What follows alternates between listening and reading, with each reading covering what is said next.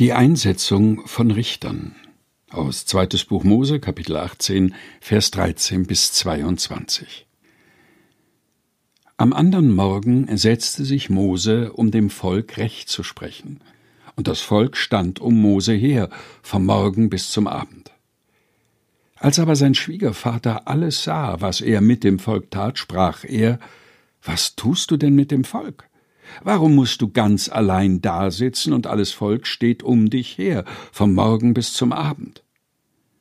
Mose antwortete seinem Schwiegervater, Das Volk kommt zu mir, um Gott zu befragen. Denn wenn sie einen Streitfall haben, kommen sie zu mir, damit ich richte zwischen dem einen und dem andern und tue ihnen kund die Satzungen Gottes und seine Weisungen. Sein Schwiegervater sprach zu ihm, es ist nicht gut, wie du das tust. Du machst dich zu müde, dazu auch das Volk, das mit dir ist. Das Geschäft ist dir zu schwer, du kannst es allein nicht ausrichten. Aber gehorche meiner Stimme.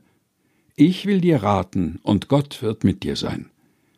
Vertritt du das Volk vor Gott und bringe ihre Anliegen vor Gott, und schärfe ihnen die Satzungen und Weisungen ein, dass du sie lehrst den Weg, auf dem sie wandeln, und die Werke, die sie tun sollen. Sieh dich aber unter dem ganzen Volk um nach redlichen Leuten, die Gott fürchten, wahrhaftig sind und dem ungerechten Gewinn Feind. Die setze über sie als Oberste über tausend, über hundert, über fünfzig und über zehn, dass sie das Volk allezeit richten.